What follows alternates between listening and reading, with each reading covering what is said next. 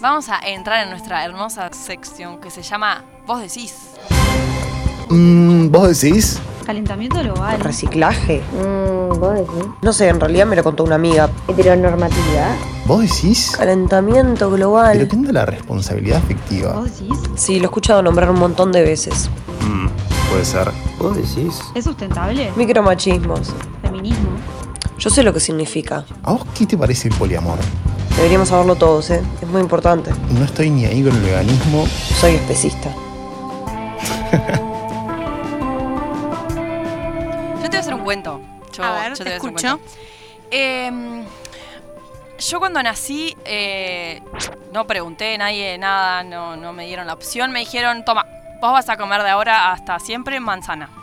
Vos vas a comer manzana, eh, no está, no, no te lo cuestiones mucho, vos vas a comer manzana. Y yo dije, bueno, está, voy a comer manzana y crecí toda mi vida comiendo manzana. Que cuestión es que a, a- a mi hermano le dijeron, no, pero vos vas a comer naranja. Toda tu vida vas a comer naranja, nadie se lo cuestionó, está bueno, crecimos. Ahora yo me pregunto, cuando fui creciendo empecé a ver y por qué yo no puedo comer naranja, pero mi hermano puede comer naranja, pero, Pero tu hermano no puede comer manzana. pero mi hermano puede comer manzana. Y ¿Por entonces, y- ¿pero qué? O sea, ¿qué tenemos yo y él que tenemos que comer estas dos frutas diferentes y qué, qué condiciones, no, no sé, este... ¿Con qué condición así yo? ¿Quién se le ocurrió decir que yo iba a poder comer manzana solamente y mi hermano solamente naranja y nadie le iba a poder cuestionar? Entonces, no sé, como que eh, me, me pareció raro, ¿no te pareció raro? Sí, me parece raro. Cuestión es que si yo ahora, yo te digo, yo mañana voy a arrancar a comer naranja, solamente naranja, A mí me parece excelente. ¿a vos te importa? No, yo pregunto en serio, tipo, ¿a vos te importa si yo empiezo a comer naranja? Te lo pregunto en serio, no estoy haciendo an- alegoría a nada, ¿eh? No, yo te no, pregunto, yo un día decido empezar a comer solo naranja. ¿A vos te, te- te molesta? No, para nada. ¿Te jode? No. ¿Te cambia algo en tu vida? No, absolutamente Eh, te- nada. Te, te estoy eh, haciendo una falta de respeto hacia tu persona. Para nada. Y si yo sigo comiendo manzana y me lo cuestioné, pero decidí seguir comiendo manzana porque, ah, pero la naranja no me gustó, ¿a vos te molesta? No, tampoco. ¿Y si mi hermano empieza a comer manzana? No, tampoco menos. Entonces, ¿por qué carajo nos importa quién se acuesta con quién y en dónde? Me pregunto en serio, porque no me cambia nada. Yo realmente, mi interacción contigo, si comiste manzana o si comiste naranja toda tu vida, me importa nada, realmente me importa nada. No me va a cambiar mi relación contigo, vas a seguir siendo mi amiga o mi enemiga el día de mañana si te peleas conmigo, ¿entendés? Pero sí, no va a pasar por la naranja o la manzana que hiciste comer, ¿o no? Qué bien esto, qué, qué programa que tiene de todo, che. Hablamos de comida saludable y de libertad sexual. ¿Qué más querés en un solo programa? ¿Qué Yo te pregunto realmente. La risita. Pero no, realmente, creo que cada vez importa menos en esta sociedad si alguien come naranja o manzana o es bueno lo que yo quiero crear de mi hermoso círculo en el que no quiero salir. Mi hermoso tupper Bueno, en el que mirá. no quiero salir. Paso a contarte una historia de algo que me pasó hoy. Bueno, a ver. Que esto es real, me pasó hoy. Estaba en clase, eh, yo estudié comunicación, estaba en una clase de periodismo y el profesor hizo una actividad que se, trataba básicamente de que todos teníamos que decir cuáles eran las presiones o las amenazas que podíamos recibir cuando nos recibiéramos por la profesión, ¿no? Era todo anónimo, todos tirábamos este, papelitos con eh, presiones que sentíamos que podíamos tener. Qué hermoso Y- terapéutico momento. Fue totalmente terapéutico porque además nos hizo dibujar un, un muñeco en el pizarrón y los papeles eran eh, avioncitos de papel que teníamos que Claro. tirarlos. Era Ah. totalmente terapéutico. Cuestión que uno de esos papelitos decía, ¿qué pasa si eh, el día de mañana no consigo fuentes porque nadie confía en mí por mi apariencia o mi orientación sexual? Y a mí eso me chocó muchísimo, porque en, en una, en un momento en que creemos que todo está mucho más aceptado y que todos somos mucho más libres y que capaz que son los grandes los que están muy eh, condicionados a, pero en realidad los jóvenes no. En realidad no, no es tan así. O sí, capaz que no es que no no- los jóvenes no lo sean, sino que esta persona que es joven siente la presión de parte de, de gente más grande o... No sé, ¿Qué, pero sigue estando eh, eso. Qué zarpado esto de que realmente eh, creo, bueno, yo voy a hablar por mí. eh, toda la vida, eh, yo, Lucía, me, me identifiqué con, con lo que la sociedad básicamente que medio que me impuso. No sé. Este, entonces toda la vida eh, tuve una pareja hombre, etcétera, etcétera. Entonces nunca, realmente, o sea, más allá de que intento cuestionármelo todo el tiempo, nunca, eh, si no me dice alguien, no me hace esta pregunta que, que se hizo esta chica en tu clase, capaz que yo no me lo cuestiono, porque si yo voy a, a hacer una, a ir con una fuente para hacer una entrevista, capaz que me la da, porque yo qué sé, no sé. Porque tal vez yo respondo a lo que esa persona está esperando que yo responda. Ahora, está bueno empezar a visibilizar eh, que, estas, que estas personas están teniendo estos problemas y que la gente pasa así como si, no, como si nada. Sí, sin duda, estoy totalmente de acuerdo. Pero bueno, hoy cambiamos nuestro logo, nuestra, nuestro nombre, nuestra identidad. Dejamos de ser por el día de hoy afuera de la caja y pasamos a ser afuera, del closet. Me encanta. ¿Por qué? Porque si hay algo peor que estar adentro de una caja, es vivir adentro de un closet. Es muy complicado, es muy feo vivir adentro adentro del closet. Y bueno, igual de todas formas eh, es bastante conocida esta expresión, pero la voy a aclarar. Se le dice estar dentro del closet cuando eh, una persona todavía eh, no se anima a manifestar su sexualidad que va en contra de la sexualidad que le impusieron cuando nació, que le dijo te, te tiene que gustar la manzana o te tiene que gustar la naranja, depende. Claro, porque además la gente que es heterosexual no, no hay tal closet. No hay closet. Bueno, ese, ese es el tema. O sea, si hubiera closet para todo el mundo, bárbaro. O no hay para nadie. ¿Me Claro. explico? O sea, como que yo en algún momento, no sé, a los, no sé, 14, 15, no sé, cuando empieza a cuestionarme estas cosas, digo, mamá, papá, soy hetero. Bárbaro, hija. O Pero mamá, no papá, pasa. soy homosexual. Y está. Por- pero ¿por qué todos asumimos? ¿Y por qué no asumimos? ¿Por qué todos asumimos que, que yo voy a decidir ser heterosexual? ¿Por qué? ¿Por qué? ¿Por qué? Yo te lo pregunto a vos. Porque nos que estás así. escuchando y que estás mirando nuestro vivo. Su psicóloga personal. Exactamente. Este, Sin profesionales a cargo. Eh, sí, profesionales a cargo, justamente eso iba a decir, porque te íbamos a invitar a una amiga hoy, que para mí es una referente en, en- en todo esto, porque es activista del colectivo eh, de LGTB, y hoy claramente eh, está Montevideo en la marcha, o sea, obviamente no le íbamos a quitar eh, su hermoso día. de- Pero igual estuvimos, igual estuvimos conversando mucho con ella, intercambiando opiniones, así que todo lo que nosotras vayamos a decir hoy está como un poco Ujú. atravesado por ella también. Exactamente. Entonces, volviendo al closet, bueno, ¿qué es esto? Estar en el closet es básicamente reprimir un montón de cosas de tu personalidad, de tus gustos, básicamente quién realmente sos, este, para no recibir agresiones, para protegerte a vos mismo, eh, para no recibir, recibir discriminación, para, ser, eh, para no ser dejado de lado y en cierta forma para encajar en la sociedad que te pide que vos seas de una forma X. Entonces te cubrís en ese closet, es decir, en esa cáscara, esa caparazón de soy como esperan que sea. En ese ¿No? escondite, digamos. Pero también hay un tema y es que no, no es que uno dice salgo del closet, listo, está, ya está, ya salí y Ah, ya listo, está, y se desentiende, se desentiende del tema, sino que eh, es, es un- una constante salida de... todos los días está saliendo del closet. Este, a ver, quiero aclarar igual que, mm, o por lo que yo he visto, no sé, capaz que vivo muy en un tupper, siento que las generaciones nuevas, y esto lo voy a decir todo el tiempo en el programa, como que les importa menos su orientación sexual. Y menos en el sentido de, me importa menos en el sentido de no es lo importante, porque lo importante es quién sos. No, este, me importa porque, porque las generaciones nuevas no se importan por la sexualidad. No, no, sí les importa, pero no les importa la tuya específico, porque no le cambia nada lo que decíamos hoy. Si yo como banana, naranja, frutilla, ¿cambian algo? No, en nada. Entonces, claro, no es decir, ta, salgo del closet y chao. Está el salir del closet con la familia, que, Que creo es que el, es el más... prim- el primer paso y el más difícil, ¿no? No sé si es el primero, ¿eh? Yo creo que Sí, el primer bueno, paso capaz tal vez que- sea con tus amigos. No Sí. sé, cada uno experimenta su, su, su salida del closet diferente, pero me parece que es el más difícil. Sí, sin dudas. ¿Por qué? Porque, bueno, toda la vida te vieron crecer de una forma, esperaron que seas de una forma, este, independientemente de, de si tu familia es más abierta en este sentido o no. Igual va a ser eh, va a ser un momento donde tenés que sentarte y decirles, che, esto es así, supongo, eh, en el sentido de que tenés que, no digo sentarte y hablarlo como una charla seria, pero digo, va a haber un momento donde tenés que decirle a tu familia que no es como ellos piensan que es. ¿Me explico? Como ellos, Como como ellos ellos- asumen que es. Exacto. Y, y no solo como ellos asumen, porque tal vez eh, vos en un momento lo dijiste que sí o tuviste una pareja heterosexual, pero después te diste cuenta que no.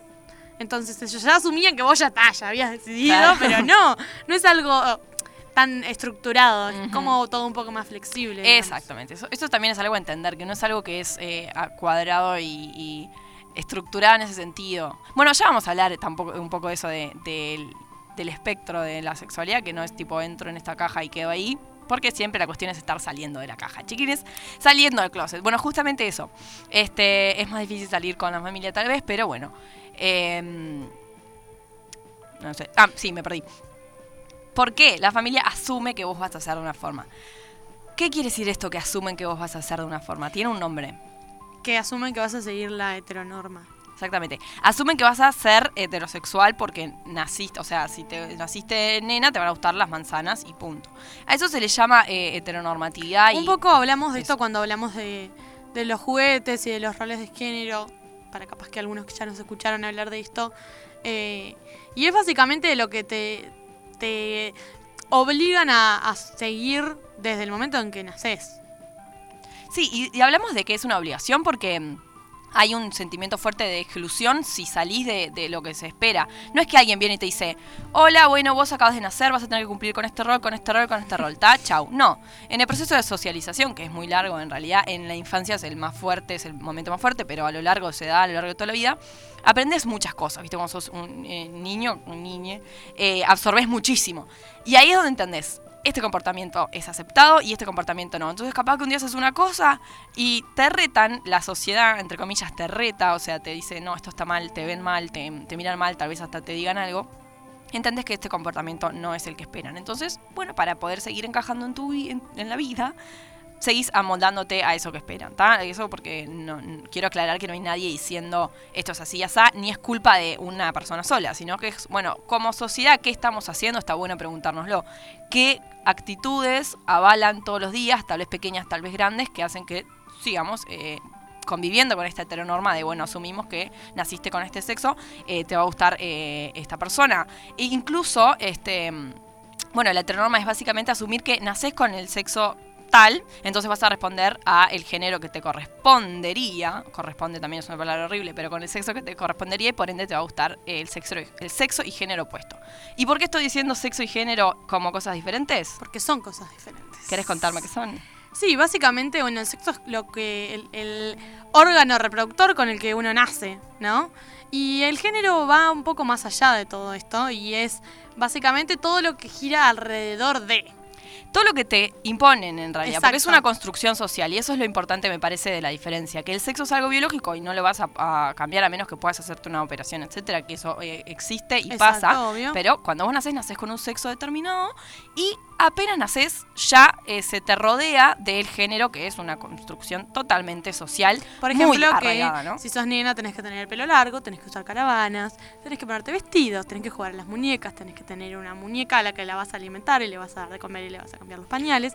Y si sos varón, vas a trepar árboles y hacer cosas mucho más divertidas. Ser un líder exitoso y un jefe en Hollywood, ni idea.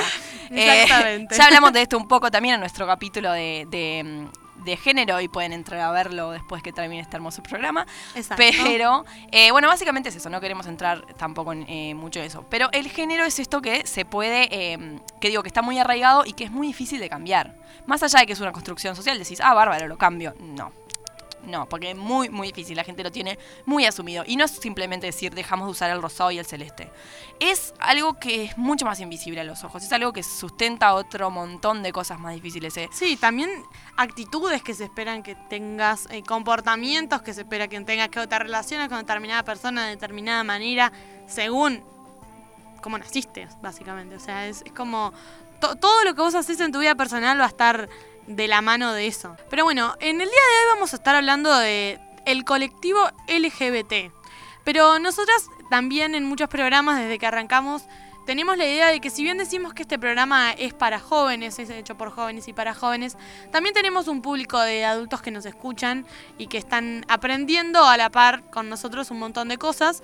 Entonces, queremos explicar para quienes no saben de qué se trata esto del LGBT, LGBTIQ y X. Exactamente. X. Eh, no, X no es parte. ¿Qué quiere decir O mañana capaz que sí. LGBT? No lo sabemos. L es de lesbiana y es, eh, significa una mujer que se siente atraída emocional, afectiva y, rom- y o romántica. No, perdón. Emocional, afectiva, romántica y o sexualmente por otra persona de su mismo género. ¿Ok? Exacto. La G es de gay, que es eh, un hombre que siente atracción emocional, afectiva y o sexual. ¿Cómo? Que creo que no es necesariamente un hombre. O sea, yo he escuchado que se le dice gay a, a mujeres lesbianas que se dicen gays. O sea, yo soy gay, por ejemplo. Ah, bueno, bien, perfecto. Eh, atracción emocional, afectiva y o sexual que tiene una persona hacia otras de su mismo género. El activista Asier Santamaría explica que prefiere este término antes que homosexual porque este último se ha utilizado para patologizarnos. O sea, como que homosexual sería más como un- Una enfermedad. una enfermedad. Porque digamos. mucho tiempo, y realmente mucho tiempo, e incluso no sé si actualmente en alguna parte del mundo, se piensa o se pensó que eh, ser eh, homosexual era eh, una enfermedad que se tenía que tratar como un trastorno de una enfermedad mental que, que tenías que internarlo o lo que sea, como, como otras enfermedades mentales que, que sí se, se tratan y, y tienen cura. Entonces, bueno, para alejarse un poco del término y decir, bueno, claramente eh, esto no es una enfermedad mental, claramente, se alejan del término y tal vez este autor dice que prefiere gay. Yo he escuchado igual homosexual muchas veces y no, no necesariamente le, le doy esa connotación. No sé, en Mm. autor. La T es de transexual o transgénero y es una identidad de género que recoge a las personas que se identifican con el género opuesto al de su género asignado al nacer.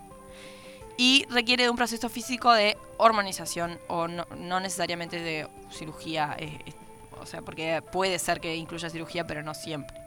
O sea, ¿qué es transexual? Es me, trans es eh, cuando cambias, estabas en un lado y pasás al otro, en cierta forma, aunque no quiero decir como que hay dos bandos, tampoco porque no es. No, nada de lo que estamos diciendo es tan estructurado y estricto como, como, como las palabras tal vez puedan explicarlo. No sé, no, no encuentro palabras más amigables.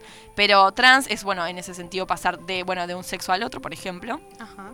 eh, transexual es eso, de un sexo al otro, y transgénero es pasar de un género al otro, que no implica necesariamente el cambio de, de sexo, como habíamos explicado antes la diferencia entre género, eh, género y sexo. Exacto. Bueno, acá quiero hacer igual una aclaración que, mm, no sé, voy a hablar y hablemos sin saber y pueden, pueden sí, eh, bardearme si quieren. Este... mm, No, no sé si ahora no sé si decirlo, me da cosita. Bueno, ¿la decís o no? No, no, dale, seguí porque recién estamos en la, Mm, ¿Vos decís? Recién Bueno. estamos en la, en la T y nos quedan varios, así que dale. Bueno, ok. Mm, Vamos con la B. La B de larga es de bisexual, que es la capacidad de sentir atracción romántica, afectiva y o sexual por personas de más de un género barra sexo, no necesariamente al mismo tiempo, no necesariamente de la misma manera y no necesariamente en el mismo grado ni con la misma intensidad. Por lo que, básicamente es que eh, siendo de cualquiera de los dos géneros y o sexos, podés sentirte atraído eh, de forma romántica, afectiva, sexual, de la manera que quieras, en la cantidad que quieras, en el momento que quieras, con la intensidad que quieras. De eso mismo vamos a hablar esto de la cantidad y la intensidad, cuando hablemos de que la sexualidad es más bien un espectro y no tanto una caja donde vos decís, bueno, hoy, hoy no, pero bueno, soy gay o soy lesbiana. No, no es tanto esa caja de, bueno, lesbiana, y ahí entro y me quedo. No necesariamente es como más un espectro donde yo puedo moverme, eh, decir tal vez estoy más entre uno y otro. Eh, seguimos. Dale. Seguimos con la I de intersexual. Es persona que nace con características sexuales, o sea, de sexo, como dijimos antes, no de género, como cromosomas, genitales y o estructura hormonal consideradas de uno u otro género. Eh, Estos antes eh, se llamaba hermafrodita, se llamaba antes, y ahora intersexual, que bueno, hay veces que se, se hace una cirugía y hay otras veces que, bueno, no. Y la verdad que en términos médicos no sé cómo eh, realmente si la persona puede vivir tranquilamente o no, así que no lo puedo afirmar, pero este sé que, la que se- es una decisión la que se toma, la de hacer una, una operación. No es que nacen y uf, ya se les hace la operación. ¿no? Claro, sí, sí, sí. Bien, y la Q contame. Bueno, y la Q es de queer. Es un término acuñado para definir a todas aquellas personas que no quieren clasificarse bajo etiquetas tradicionales por su orientación e identidad sexual. Lo queer destruye la sexualidad normativa y traspasa lo socialmente aceptado. Bien. Yo quiero acá hacer un parate. Eh, tal vez han visto que se le nombra al colectivo LGTB y termina ahí, a veces se ve que dice LG, LG, perdón, LGBT y termina ahí, y a veces LGBTIQ, a veces LGBTIQ más. Eh, bueno, ¿qué significa esto? Yo hablé con, con mi amiga esta que les comenté antes, que, que realmente la creo como un referente en este sentido, y me dijo, dije, bueno, ¿qué significan y por qué están? Y me dijo, bueno, esto es así. em, cada uno se identifica como con una, en este caso vendría a ser como una letra, que es, bueno, que representa su sexualidad. Y el más, este nace de un montón de otros nombres que han surgido a raíz de, esa, de esas identificaciones, como podría ser, por ejemplo, lesbiana, que dicen, bueno, yo soy lesbiana, pero en realidad eh, ah, discrepo con esto tengo esta diferencia, entonces voy a ponerle un nombre nuevo y voy a hacer esta sexualidad mía eh, diferente. Entonces lo que ella me dice es que, mm, bueno, el más incluye a todas estas otras sexualidades que se pueden identificar con alguno de estos eh, aspectos, pero tienen sus diferencias. Este.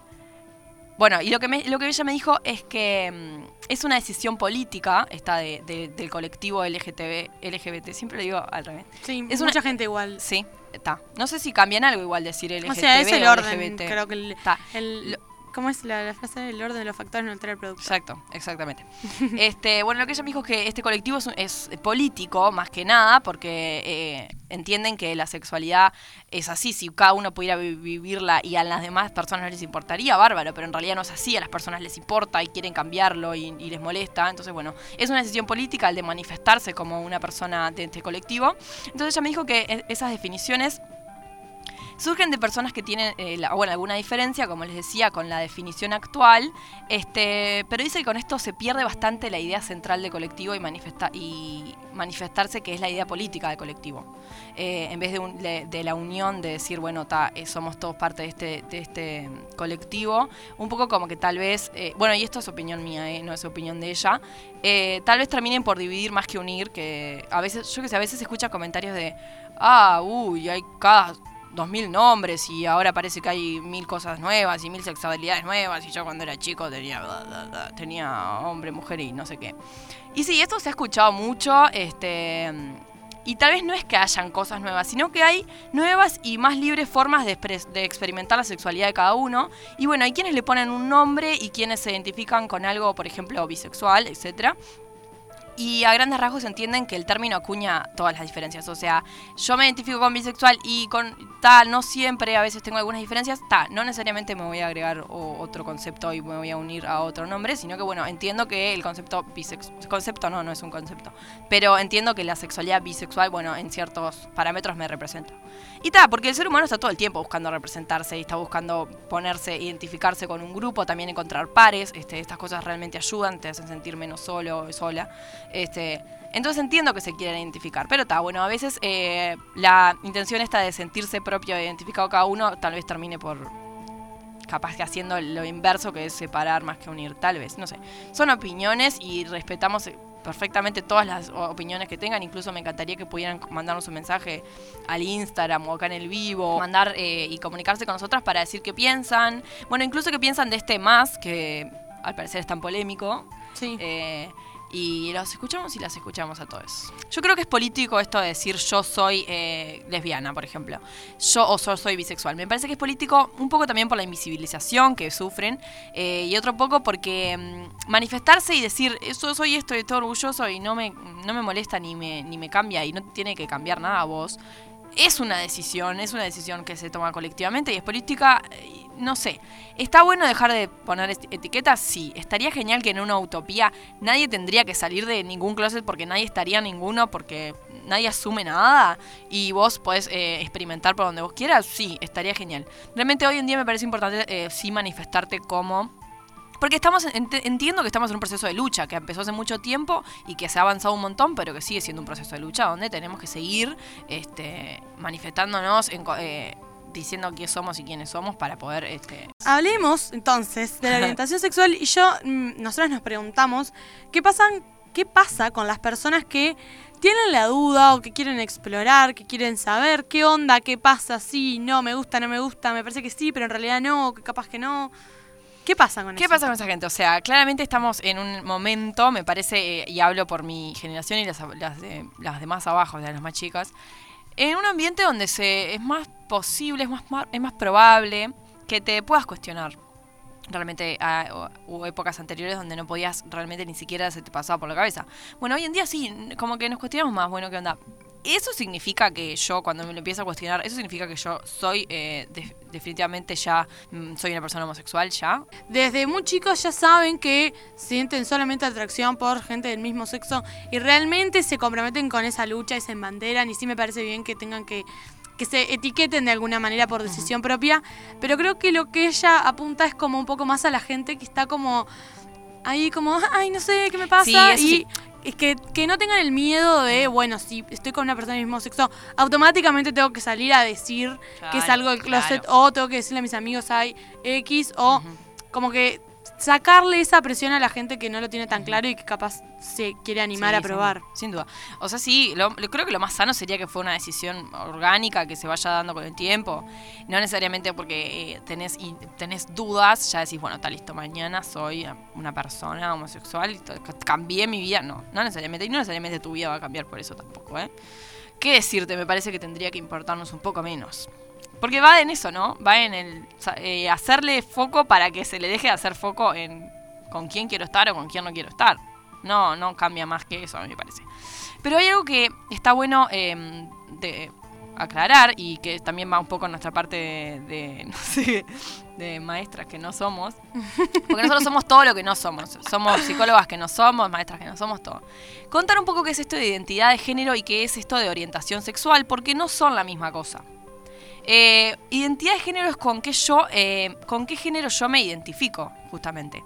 Nací este, mujer, ¿con qué género yo me identifico? Con el que se me asignó, con otro. Bueno, hay gente que se identifica como no binario, o sea que no se identifica con ninguno de los dos. Este, mm, ahí está toda la polémica que yo hoy quise acotar y me dio miedo, pero igual tal vez me anime a decirlo. Claro, porque esto de la identidad de género está muy asociado a las personas trans. En ese momento fue que vos estuviste como a punto de decirlo y no lo dijiste. Sí. Bueno, es que eh, una, uno, uno de los feminismos este, opina que en realidad debería, el, el género es lo que lo que nos oprime a nosotras como mujeres, o sea, no es el sexo, no es que yo nací con este órgano eh, reproductor, entonces eh, sufro todo lo que sufro por ser mujer. No, de hecho no. En realidad es el género lo que nos oprime y ese género lo que es una construcción social y por ende es algo que se puede cambiar. Como dije hoy, es muy difícil, está muy arraigado, pero es algo que se puede cambiar. Y lo que busca eh, uno de los feminismos es eso, es eh, cambiar el género que, de- que deje de existir en sí, que, que no exista, que no, nada nos oprima, que nada nos diga qué tenemos que hacer ni asociarnos a nosotros con nada. Simplemente yo voy para donde quiero porque así lo siento y no porque alguien me lo impuso. Bueno, este... Claro, o sea, básicamente la identidad de género es con el género que uno se identifica más allá del, del sexo con el que nació. Y otra cosa muy diferente es la orientación sexual, que es el género que con el cual uno El- se siente atraído, digamos. Sí, el género o el sexo con el que uno se siente Claro. atraído, me parece. Este, no, pero para, en lo anterior quería decir que, que esto que se que esto que, propone es eh, uno de los feminismos. Bueno, es muy difícil, es muy complejo. En realidad me gustaría poder este, investigar muchísimo más para poder un, un programa entero hablar de, de este feminismo específicamente, que es el feminismo radical. Eh, y podría traer gente experta en el tema, ¿no? Porque acá yo hablando, ¿para qué? Pero bueno, básicamente es eso, como que se espera que en algún momento no exista un género al que yo tenga que identificarme con, porque no tendría que existir tal, básicamente. Bueno, y básicamente queremos decir que para aplicar eso de que de dar la libertad de que cada uno se identifique con el género que quiere, desde muy chicos tenemos que cuidar a los niños de que de no imponerles o de imponerles lo menos posible esta construcción social. Exactamente. ¿Cómo se hace eso? ¿Cómo se hace? Por ejemplo, tenés el cumpleaños de tu prima, tu primo. Bien. Le hacer un regalo. Mm, Y en vez de recurrir a, si es nena, una muñeca, si es varón, un autito, mm. puedes ir a algo más abstracto. Pero no, te- no tiene por qué ser abstracto, sino que puede ser algo que eh, va, o sea, no tiene por qué ser identificado con un, con un género. Me explico, o sea, yo podría darle una muñeca a un varón y no estamos diciendo, ay, le estás dando algo Sí, de género bueno, opuesto, sí, sino sí, simplemente le estoy dando una muñeca. Sí, bueno, también, pero ya eso es mucho más allá. Yo digo eh, que el primer Allá. paso me parece que sería eh, ir a algo que, que, por ejemplo, algún tipo de juegos que sea más didáctico, más eh, útil. Bueno, y básicamente de esto de identidad de género y orientación sexual, simplemente quería aclarar, porque yo me engrano y quedo como con eso. Es que ahí es donde se encuentra una persona que, por ejemplo, puede ser que eh, nació con un sexo y después decidió eh, cambiarlo, entonces es transexual. Pero, por ejemplo, por ejemplo, nació eh, con el sexo mujer, se cambió el, el género, el sexo, perdón, a hombre. Pero le gustan los hombres también. Entonces, ahí vos decís, ah, ¿cómo no? No puede ser. No, sí, claramente que puede ser, porque la identidad de género y la orientación sexual son dos cosas que son diferentes y van por diferentes caminos. O sea, a mí me guste o no, me pueden gustar eh, el- los hombres, me puede gustar lo que sea, que vas a ser totalmente independiente de con qué género o sexo yo eh, me identifico y con cuál realmente soy, ¿no? Exacto. Ah, es importante eso eh, aclarar también en el día de hoy. Bueno, y nosotros quisimos, eh, cuando estábamos preparando este programa diverso, por decirlo de alguna manera, eh, quisimos conocer un poco a nuestros oyentes, a nuestra oyentada, a nuestra comunidad, En la audiencia. a nuestra audiencia. Entonces, a- solamente a los que nos siguen por Instagram. el que ¿Tenemos no- comunidad? El que no nos sigue por Instagram no, no es parte de la comunidad. No sabía que tenemos comunidad, me encanta.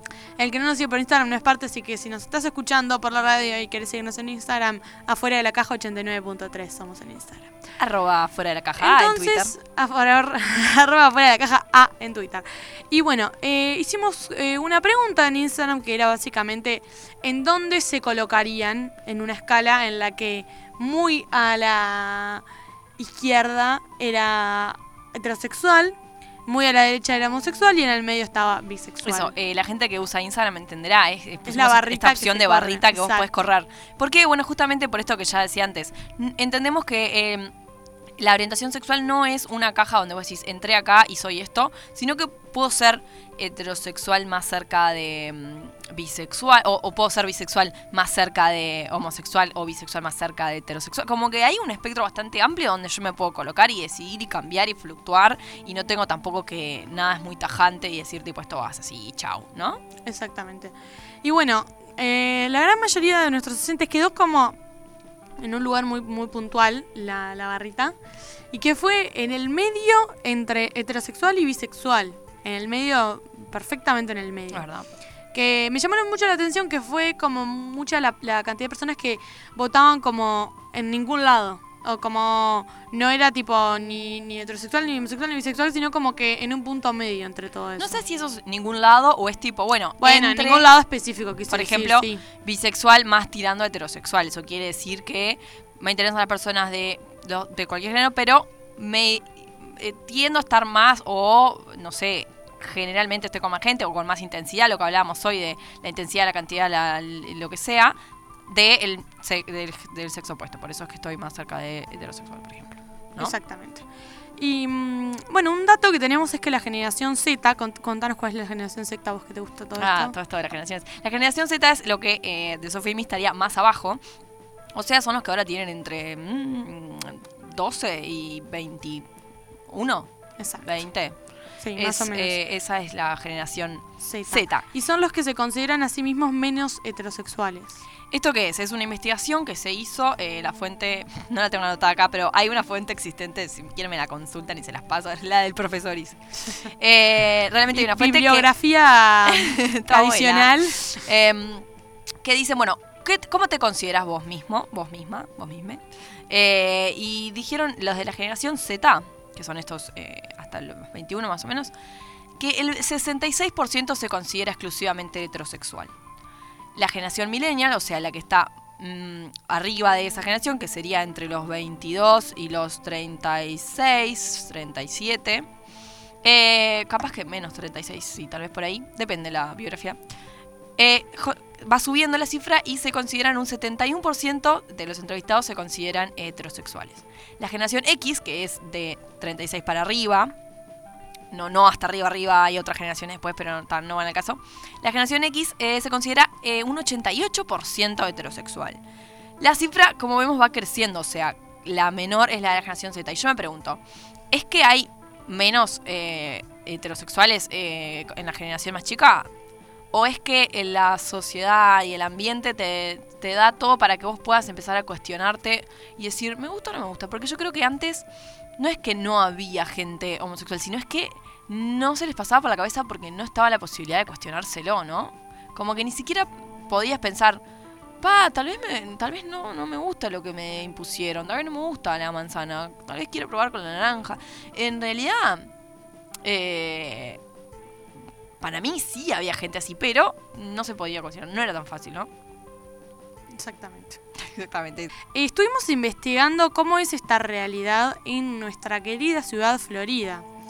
Este, mm, estuvimos preguntando en nuestras redes, pero también estuvimos hablando con, con Brian, que es eh, él forma parte del colectivo LGTB en marcha, que funciona acá en Florida. Y él nos contó un poquito sobre qué funciona, así que vamos a escuchar a ver qué es lo que él nos dice. Hola, buenas tardes Lu y a todo el equipo. Eh, bueno, saludarlas primero y agradecerles el espacio para que podamos conversar un poquito sobre la marcha de la diversidad en Florida particularmente y este, en general sobre diversidad.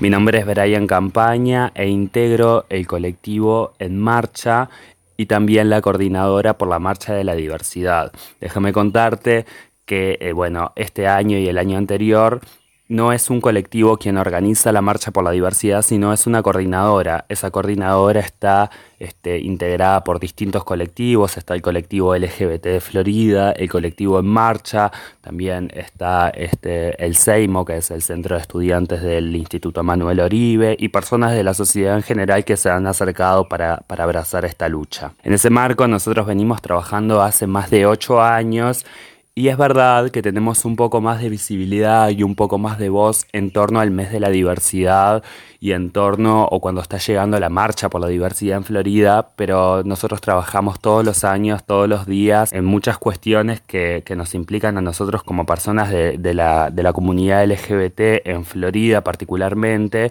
y también abrazamos otras luchas que, entendemos que, que son discriminados o que son invisibilizados de la misma manera que nosotros y que nosotras. Hemos trabajado con talleres, con exposiciones, trabajamos en el borrador del proyecto de ley integral para personas trans, después estuvo el momento de, la recogida de firmas y, bueno, por ahí estuvimos trabajando también. qué bien, qué lindo saber que en Florida se hacen cosas respecto a esto. No sabía que había un, eh, ¿cómo es un gremio? ¿Es? Dijo, en el, limo. En el limo, sí. Me encanta, me encanta que haya apoyo. Colectivo, no sé qué es, pero. Ah, no, era, no sé, Seimo, algo así. Bueno, no sé, me encanta. Este. Y bueno, qué lindo que la gente de Florida realmente se esté moviendo. Justamente nosotros en Instagram preguntamos, ¿crees que en Florida, que Florida es una ciudad abierta en cuestiones de diversidad sexual? Y déjame decirte que 64% votó que sí, que piensan que es una ciudad abierta. No, 64% votó Ah, perdón, que no. estaba viendo mal. Vot- 64% votó que no es una ciudad abierta y 36% de las personas dijeron que sí. Y hubieron algunos comentarios respecto a esto, ¿no? Sí, este, bueno, justamente de la mano de, de lo que decía Brian. Es, eh, hay gente que se está moviendo, que está haciendo cosas. Yo creo que cuando era chica em, realmente era difícil. Me parece que hoy en día se está abriendo un poco más. Y no solo en Florida, sino que en muchos lados. ¿Qué dicen los mensajes? Bueno, una persona sé que votó que sí, que se podía y escribió, en realidad quise, quise poner que no. Muchos jóvenes esperan a irse a Montevideo para salir del closet. Eso es muy común. Eso es común, y al menos, al menos en nuestra generación es común. Espero que haya gente más chica que pueda mandarnos un mensaje y decir, no, chicas, eh, hoy no, no tenés que irte a otro lado para poder este, salir del closet. Realmente no. Espero. Otra persona puso, todos critican por deporte y nadie es capaz de mirarse a un espejo y poca autocrítica en la ciudad de Florida. Eh, otra persona pone, se juzga mucho. Eh, muchas personas se asombran cuando ven a dos hombres, por ejemplo, besándose. En Florida, claro. Mucha gente reprimida por miedo al que dirán. Bueno, el que irán en Florida siempre juegan contra. en cualquier ciudad del en- interior, ¿no? Sí, está, la bueno. gran mayoría. sí. Eh, no quiero generalizar, pero sí, supongo. La En cualquier otra cosa también, ¿eh? Que el que dirán afecta un montón en intentar salir de la norma en cualquier aspecto. Sí. Eh, la juventud sí, pero la parte adulta está media cruda, pone alguien. Eh, cuando yo era chica era imposible, creo que ahora se está abriendo más. Otra persona pone se ha avanzado un poco, pero falta un montón. Todos los mensajes como que redondean la misma idea de que este, se ha avanzado un poco, o que capaz los jóvenes un poco más, pero en general estamos todos muy de acuerdo en que eh, sigue siendo difícil. Tenemos otro audio de Brian que nos va a contar este, más o menos la movida que se está haciendo ahora o que se hizo ya. eh, Sí, también que estuvieron hablando en la época electoral ahora, estuvieron hablando con los candidatos respecto a esto, a ver qué proponían.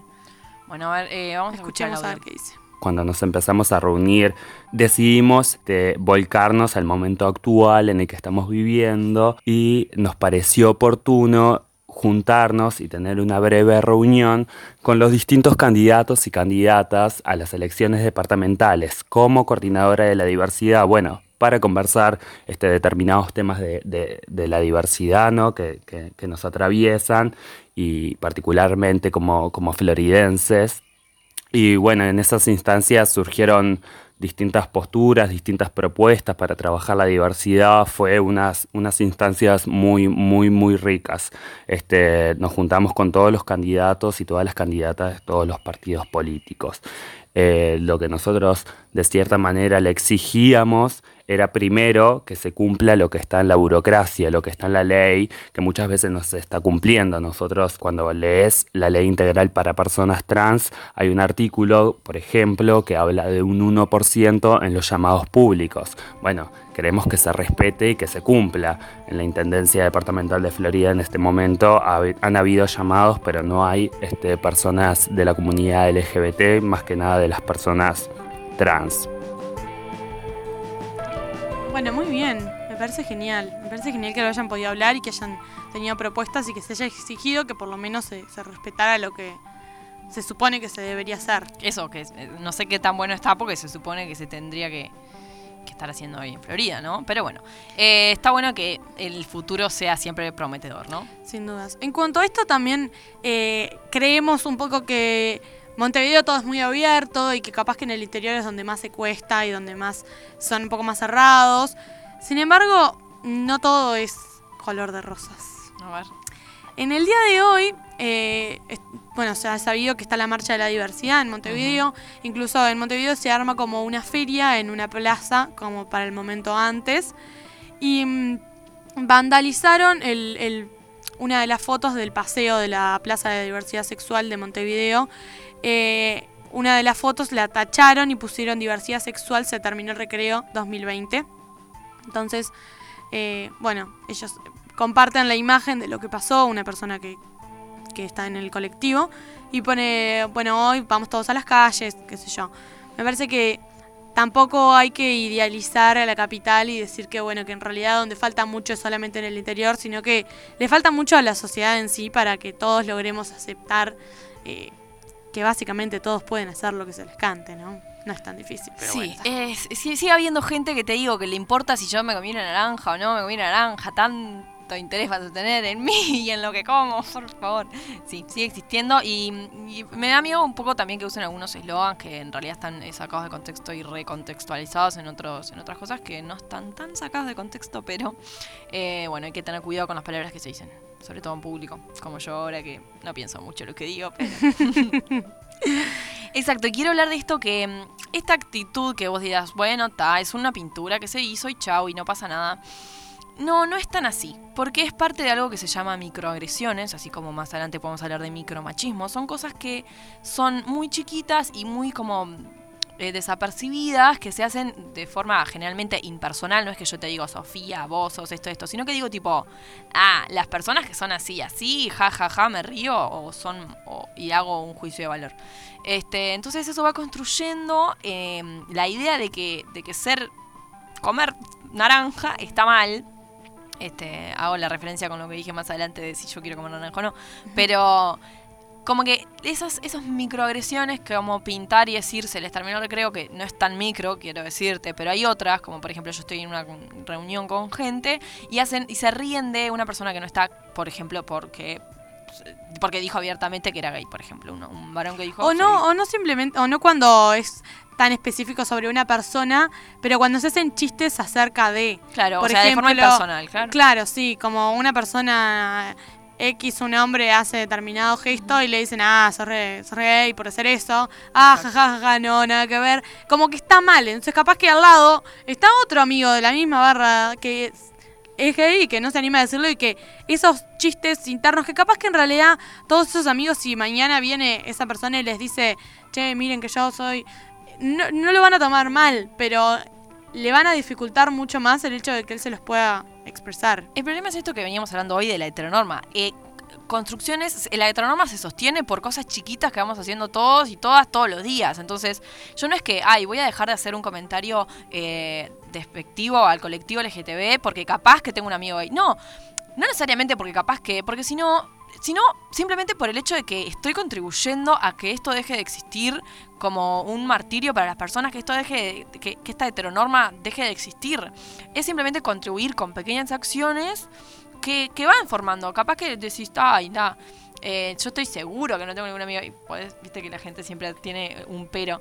Bueno, flaco, ni idea. Pero capaz, este, estos, que vos dejes de hacer estos comentarios va a hacer que se deje de construir, de construir socialmente la idea de que está mal y capaz que si esa persona en otro aspecto tiene un hermano, un primo o lo que sea, y, es todo lo que va formando, ¿me explico? No, esa persona no va a tener por qué discriminar o tratar mal o ver con mala cara a alguien porque por, sim- por el simple hecho de que, de, de que dice que es gay o lo que sea, eh, porque de a poquito como que esos comentarios fueron eliminándose, entonces pensemos qué onda con las micro, con las microagresiones esto. Bueno, lo de lo de se terminó el recreo no es nada micro, pero hay un montón Sí, de también, también hay veces que no son agresiones, pero son, pero se da por entendido algo. Por ejemplo, cuando en la familia te preguntan, ay, el novio.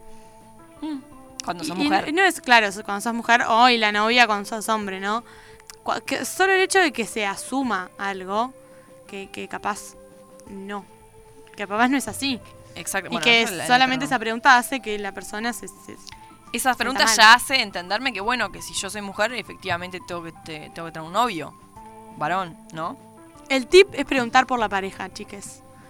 Ese es, el tip. Cuando te enfrentas con alguien y quieres saber, bueno, realmente eh, está acompañada, eh, eh, le decís, ¿tenés pareja? Es una línea forma. Hay muchas palabras. El idioma español tiene muchísimas palabras, un montón. De que palabras que no necesariamente significan eh, con un género. Por ejemplo, en vez de decir alumno, alumna, puedes decir, por ejemplo, estudiante. Por ejemplo, es el ejemplo más claro. Esto de pareja también es lo mismo de tenés novio novia. Lo puedes eh, eh, hacer, decir por ahí, te ahorras tal vez el mal momento para la otra persona y esto de contribuir a que se siga perpetuando eh, la heteronormatividad, que no es ninguna pavada, déjame decirte. Hablemos un poco ahora de lo que, bueno, de la mano de que de lo que sufre estas personas. eh, incluso hicimos algunas preguntas en Instagram sobre, sobre eso. No es tan fácil esto que te digo de esto de decidir comer una naranja, no es tan fácil porque a la gente le importa mucho y sufren muchas agresiones. Eh, ¿Qué es lo que le pasa, por ejemplo, a... eh, voy a hablar ahora de lo que le pasa a los bisexuales, por ejemplo, los y las bisexuales. Este... mm, Se dice de ellos que como que... Ah, te gusta el, el- todos los te gustan todos los sexos, entonces ah, sos un depravado sexual, que andás como loco buscando estar con alguien, y todo no te viene importa, bien. todo te viene bien y sos un loco que lo único que piensas en nada, en tener relaciones sexuales y bla, bla, bla. Eh, yo te pregunto, ¿es realmente esto así? No, no es nada que ver. ¿Es realmente así? No, no es así. ¿Por qué? Porque, a ver, quiero esto lo voy a decir y es polémico, pero lo voy a decir. Es que en realidad, y si nos vamos a los números, la mayor parte de la de- de- desaforación sexual, si quieren llamarlo así, ocurre generalmente con hombres heteros hacia mujeres. Así que esto de decir que, ay, que los bisexuales son los que son desaforados me parece totalmente errado, totalmente lejos de la realidad. Simplemente significa que le puede gustar más o menos eh, un sexo u otro, y es lo que yo decíamos hoy temprano, puede estar más cerca de que le guste más su propio sexo o el otro, entonces es como nada, nada cuadrado, nada es así, nada es tipo, ay, me gustan los dos sexos porque quiero estar con gente todo el tiempo. Eso es algo que ellos sufren. Y otra cosa que sufren y sufren mucho es la invisibilización que se le da a la bisexualidad. ¿Qué es esto de decir, ay, la bisexualidad no existe, en realidad es una etapa por la que vos pasás previo a decidir si sos eh, lesbiana o si sos gay o lo que sea. Es como un momento, ya se te va a pasar, este, quédate quietito que se te pasa, una cosa así, ¿no? Esto de, ay, está explorándose. Bueno, a ver, es lo que dijimos hoy. Sí, hay un periodo donde vos explorás y te estás explorando, pero eso no es una orientación sexual. Eso es un momento de exp- de exploración donde vos estás viendo y, está, y, y a ver qué te pinta. Porque, como dijo la psicóloga que trajimos hoy, eh, la, la orientación sexual es en, eh, algo que se da en el tiempo. Ahora, si yo decido ser bisexual porque es algo que se da en el tiempo, yo lo decidí, lo, lo, lo, lo mantengo, lo siento, soy así, soy esto. Este. Listo, no hay por qué decirle, ah, es una etapa, ya está, se te va a pasar. No, no, soy esto, punto. ¿O no? Sí, totalmente. Sin dudas. Hay que aceptar básicamente lo que cada uno dice, no juzgar desde ningún, desde ningún lugar. Hay que juzgar las decisiones y la sexualidad de nadie. Ese es básicamente el mensaje que queremos, que queremos transmitir en el día de hoy. Y también, eh, No, creo que está... bueno, bueno, dale, dale, no, sí. No, no, dale eso. No, algo que creo que está por ahí más abajo, pero por ejemplo uno de los eslogan que siempre en las en las marchas hay como eslogan, en este año es eh, Orgullo es luchar. Y creo que alguna vez el eslogan fue No- Amor es amor. no sé si fue el eslogan, pero la se marcha, usó pero se usó mucho, sí. El hecho de Amor es amor. amor es amor. En esto de que, bueno, no me importa quién ame, eh, voy a seguir amando, entonces no importa si es hombre, mujer, de, de lo que sea. Bueno, les voy a contar una cosa. La gente que es eh, homosexual, bisexual, LGBT, LGTB, lo que sea, eh, no solo tiene relaciones eh, sexoafectivas por amor. Por amor. No solamente deciden ser eh, lesbianas, por ejemplo, cuando se enamoran. Exacto. ¿Sabes, que se te explota la cabeza si te digo que no es? Exacto. Así como vos te vas de un baile con alguien ah, con el fin de tener relaciones, por ejemplo, también lo hacen las personas Porque son personas. LGTB. Porque son personas. Entonces, no, eh, sí, amor es amor, perfecto. Y si es amor, genial, bienvenido sea, aguante el amor. Pero si no es amor, también está bien. Porque eran gay mucho antes de enamorarse. Claro. Básicamente, yo qué sé. Es importante eso. No, pero de la mano con lo que hablaba antes, quería decir que mm, por esto de lo que sufren las bi- bisexuales, bueno, ayer en Twitter vi un audio que le- le llegó a una chica, la verdad muy triste, por parte de un hombre que le decía que, Ah, que qué genial que, que seas bisexual, porque así tu novio em, se copa y puede estar con vos y otra mina y no sé qué. Y no, porque la bisexualidad está muy lejos de ser el placer del hombre. Realmente, es como que... Y esto es algo que también podemos hablar en otro momento, se llama falocentrismo. Es un concepto que trata de que, bueno, de que todo lo que sea sexual va a girar en torno a eh, el falo, eh, al hombre y a su, y a su eh, eh, y a su aparato sexual. Este, y no, no necesariamente. Eh, incluso existen sexualidades muy, muy, muy lejos de lo que es este un falo. Así que eh, esto es algo también que sufren las lesbianas un montón, que, que lo quería decir que hay veces que te dicen, ay, porque ser lesbiana está mucho más aceptado que ser eh, gay. Y no, no es que está más aceptado, sino que está más sexualizado, que es muy diferente. ¿Y qué quiere decir esto? Que los hombres eh, entienden a, a- a las lesbianas como consumo propio de su sexualidad, sin entender que ellas pueden tener una sexualidad totalmente independiente del hombre. ¿Me explico? Sí, totalmente. Esto de que, mm, por ejemplo, yo me acuerdo de estar viendo, y no es por culpar a Friends, que es la serie que voy a, citar, porque es una serie vieja y, en realidad para la época está bastante más abierta de mente que lo que creo que era la época en ese momento. Este, pero en un momento me acuerdo de un, de un capítulo donde, no sé cuál, Chandler, Joey, no sé, le pide a Mónica y Rachel que se den un beso. Y, ellos como gozando el momento donde ellas se dan un beso. Ahora, eso es, o sea, la sexualidad, la, perdón, la sexualización de, de, del- de ser lesbiana en un, tipo, a un extremo, en el nivel de, ay, mira cómo me gozo yo de verte porque estás con una mujer, cuando en realidad, si ellas dos querían estar o no querían estar, era muy independiente de, de ellos como hombres, ¿no? Total. Esto es algo muy importante y no es que, bueno, está listo, las lesbianas están más sexo, más aceptadas. No, no, no. Están re- realmente, muchas veces se ve, por ejemplo, que eh, lesbianas como para consumo masculino, que es totalmente diferente al, al- a lo que sería el consumo femenino de, de lo que es ser lesbiana. ¿Me explico?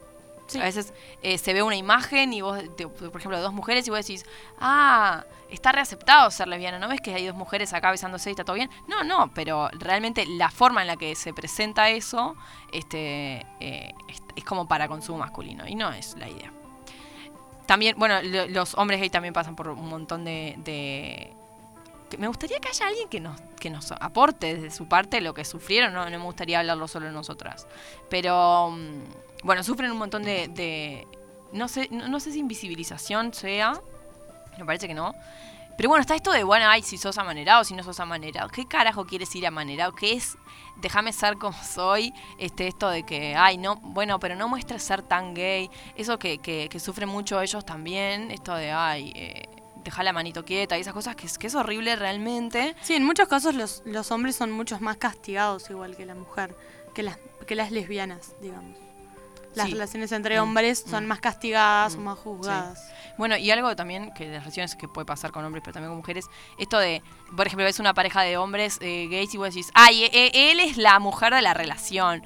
Como que entendiendo que la, la relación solamente puede darse en esos parámetros, como que no podemos entender una relación afuera del parámetro hombre-mujer, lo cual tampoco está bueno y realmente incitamos a que dejen de hacer ese tipo de comentarios. Que ojo, que yo, yo los hice de chica y realmente entiendo que se hagan porque eh, eh, crecimos con eso, nacimos con eso y nos dijeron que eso es lo que estaba bien. Y tal, y uno no tiene la culpa, pero sí tiene la responsabilidad, creo, en este siglo de ir cambiando y desconstruyéndose en ese sentido. Sin dudas. Tenemos bueno, en Instagram también nosotros les preguntamos a nuestra comunidad, este, a las personas que se consideraban heterosexuales, si habían sentido que alguna vez las rechazaban o los rechazaban por su orientación sexual. Y el 98% de las personas votaron que no. Incluso una sola persona votó que sí y nos escribió diciendo que se había equivocado. O sea que podemos decir que el 100% de las personas eh, heterosexuales dijeron que nunca los habían, se habían sentido rechazados o juzgados por su orientación sexual. Sin embargo, eh, después preguntamos a las personas que eran del colectivo LGBT y si se habían sentido eh, rechazados o juzgados por su orientación sexual y un 57% de las personas votó que no y un 43% votó que sí. Déjame decirte que yo conozco bastante de nuestro público y muchas de las personas que votó que no se han sentido juzgados por su orientación sexual siendo parte del colectivo LGTB son de Montevideo y me parece que es importante hacer esta distinción. Sí. Eh, no estoy diciendo, ay, en Florida eh, te rediscriminan, porque realmente no sé cómo es la actualidad de Florida hoy en día, pero sí sé, y esto es un dato, que la gente que votó que sí, que perdón, que no, que no se ha sentido discriminada, mucha era de Montevideo, ¿está? Era un dato. Exacto. Bueno, y trajimos algunos datos que nos parecían interesantes sobre em, en otros países, ¿no? Porque Uruguay en ese sentido es, es como muy abierto, incluso tenemos la ley de matrimonio igualitario, La ley trans, la ley trans. Entonces, un montón de otras leyes. para los uruguayos de por sí es, es muy aceptado todo. Sin embargo, hay países en los que sigue siendo penalizada la homosexualidad. Sin duda. En 70 países, las relaciones sexuales entre personas adultas del mismo sexo son ilegales o están penalizadas. Eh, de ellas, 26 de los países castigan solo a los varones. Eso es Claro. Muy choqueante. Em, 11 países castigan con pena de muerte a las personas adultas del mismo sexo que mantienen relaciones sexuales consensuales o está en una pena de muerte técnicamente. Es una pena de muerte, claro, exactamente. Qué lindo. 26 ¿Querés seguir? Sí, lo mismo. 26 países tienen penas que van desde los 10 años de cárcel a la cadena perpetua. Ve- 26 países, estamos hablando en la actualidad. Sí. Contar otro. Ten pila de datos. Eh, 31 países las los castigan con hasta 8 años de cárcel. Este, hay un montón. Bueno, tenemos una, un oyente que nos mandó un mensaje acá hablando de, bueno, de cómo es la situación en, en Rusia. Sí, una persona nos puso el otro día, escuché que en Rusia los homosexuales no pueden dar clases. Maestros y profesores los investigan en redes sociales y aprobaron una ley que los pueden echar si eh, en sus redes eh, manifestaron que les gustan personas del mismo sexo o si fueron a una fiesta o lo que sea. Si se puede probar, ya directamente no pueden dar clases. Sí, hay países muy cerrados. Bueno, incluso yo creo que todo esto de Natalia Oreiro me parece que es una ídola crack porque realmente se ha manifestado contra esto en un país muy conservador en ese Sí, sentido. ella eh, salió con una bandera, una cosa Sí, así. y ¿no la canción, la canción del mundial era algo con el amor es eh, ¿cómo era? Unidos por el amor y la y los colores de la bandera de la diversidad, que no es ninguna boludez en un país así, ¿no? Sí, duda. Claramente. Así que y también podemos ver, bueno, que darnos una palmadita en la espalda y decir Uruguay vas bien, no quiere decir Uruguay estás bien, quiere decir vas bien, tenés mucho para mejorar, pero eh, venís por buen camino, ¿no? Exactamente. Bueno, y algunas conductas que, esto en modo de, de- de terapias que no, de psicología, que no somos psicólogas en realidad, eh, pero conductas que podés evitar si sos padre o madre. y- O amigue o lo que sea. O amigue o lo que sea en realidad.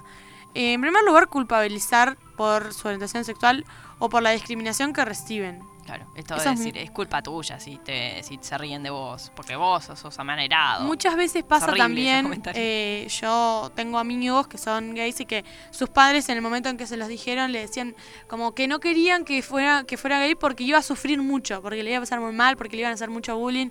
Y bueno, sí, pero eso es totalmente... Primero que no es culpa de la persona y que le estás diciendo no, Mm. seguir reprimiendo porque si no te va a pasar esto y va a ser tu culpa porque estás expresando lo que sos. Y además que, este, eso, uno no puede cambiarlo y va a ser mucho más infeliz Sí, si sigue adentro de un closet. Incluso a, eso- a esos padres y madres les digo, bueno, em- empezamos por cambiar actitudes pequeñas, que son estas microagresiones, podemos irlas cambiando para que justamente tu eh, hijo o hija no se sienta necesariamente eh, mal y, y que, y bajo que le hagan bullying, etcétera, porque estamos intentando cambiar esta sociedad. Puedes contribuir por ese lado, quedarte tranquilo, por ejemplo. Exactamente. Eh, bueno, y vamos no, a... pará, y hay otra cosa que solamente quiero decir. Hay gente que tal vez por el, el- el afán de como visibilizar y está buenísimo. Pero a veces, por ejemplo, yo he escuchado que, por ejemplo, y realmente lo he escuchado. No, porque yo tengo un amigo gay que vende Fernet. ¿Querés comprarle? Está. Bárbaro. Era un dato que aporta. O sea, por ejemplo, ¿no? Servía, o sea, aporta a lo que me estás contando. Si me estás diciendo tengo un amigo que vende Fernet, por ejemplo. Bueno, hace poco salió un comentario de un diputado diciendo, yo tengo un amigo gay que es inteligente. Yo tengo un amigo, bueno, exactamente. Incluso este en- oh, han salido noticias de golpean a lesbianas por no sé qué, y cuando en realidad el hecho de ser lesbianas no, no iba al caso. Bueno, igual no me acuerdo bien cómo fue el caso de las lesbianas, No, tal si vez sí se por golpearon. eso sí, pero... Si las sí, golpean por ser lesbianas, claramente hay que aclarar que fue por eso, porque es importante. Pero, pero es, es esto de, Tengo un amigo que cuando, cuando no va no, no aporta nada al dato. claro, exactamente, no aporta. Yo no digo tengo un amigo hetero que vende Claro, exactamente, por ese mismo Tengo un amigo que te perre, chavo, es mi amigo, no importa Claro. cuáles son sus gustos. Pero bueno, vamos a ir a escuchar a Brian que nos cuenta qué pasa con la marcha eh, acá en Florida. ¿Cuándo se hace? Qué, ¿Cómo? Me Todo. encanta. Dale, a ver. Y bueno, y por otro lado, contarles sobre la Marcha de la Diversidad en Florida, en la cual estamos trabajando y estamos poniéndole muchas ganas, que va a ser el 23 de octubre. A las 18.30 horas en Independencia y Barreiro marchamos hasta la Plaza Asamblea, donde bueno, estarán este, las oratorias y un cierre artístico.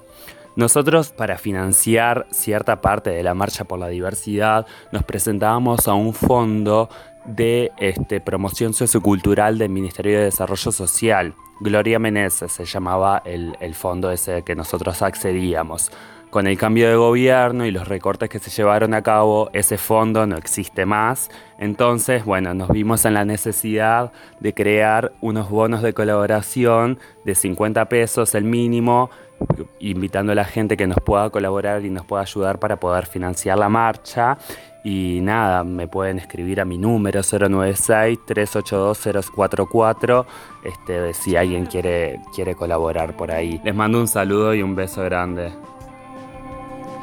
Bueno, así que ya saben que pueden colaborar. Este, él pasó su número y yo lo vuelvo a repetir por las dudas que no lo anotaron. 097-382-044.